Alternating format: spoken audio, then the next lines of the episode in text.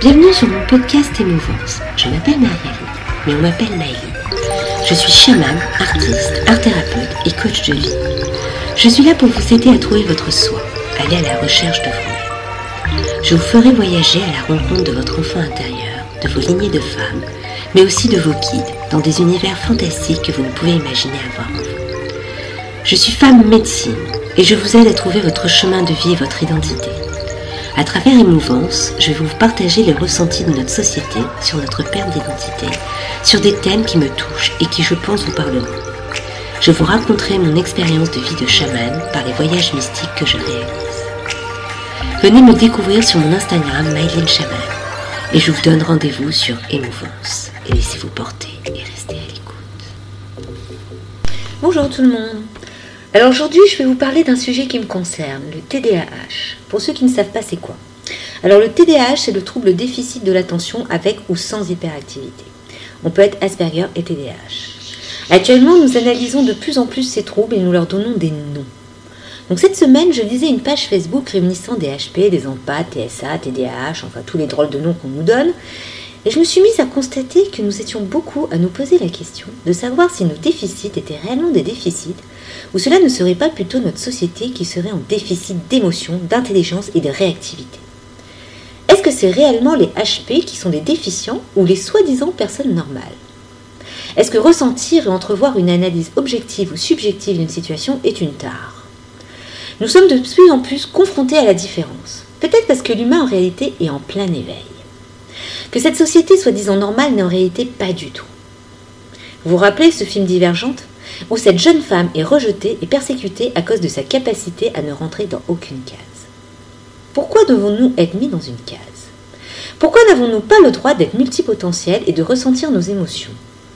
Comme cette héroïne, devons-nous par nous battre pour remettre cette différence à la normalité? Être dans les cases me fait toujours penser au meilleur des mondes de Huxley, où le sauvage découvre que l'humanité est coupée de ses sens, formatée pour être un pion dans un système et n'a surtout aucun droit d'y déroger. Ce sauvage chez nous, les TDAH, HP, autistes, hyperactifs ou autres titres que l'on nous inflige. Nous vivons dans un monde où nous devons nous contrôler par des opiacés, car ressentir être vivant est épuisant pour notre entourage normal. Ressentir à mille à l'heure n'est pas une maladie, mais au contraire un besoin de vivre et de revoir notre mode de vie. De plus en plus d'enfants arrivent avec des divergences, à se poser la question si l'univers essaye peut-être de nous faire comprendre que c'est à l'humain et que c'est ça l'humain. Revoir sa vie, ne plus être dans une matrice où on vous demande de faire un choix entre une pilule rouge ou une pilule verte. Ne plus devenir un pantin d'un système, mais de créer ce pourquoi on est venu sur Terre. Être tout simplement nous. Oui, c'est difficile quand vous avez un enfant autiste ou hyperactif à gérer tous les jours. Mais dites-vous que cet enfant, s'il est en surcharge, de ses émotions, c'est peut-être parce qu'il essaie de vous faire comprendre qu'il ressent aussi votre mal-être et qu'il aimerait que vous aussi vous vous lâchiez sur vos émotions. Moi, je suis une personne multipotentielle et j'ai passé ma vie à me battre pour renier mes capacités. On m'a même fait refaire mon CV car je faisais trop de choses, car cela perturberait les employeurs. Et le pire, c'est quand on a voulu me couper de mon côté artistique en me disant que ce n'était pas un métier et que cela me porterait préjudice car on pourrait penser que j'étais un saltabanque drogué. Alors ça, j'ai vachement apprécié, surtout quand c'est écrit Beaux-Arts. C'était très agréable.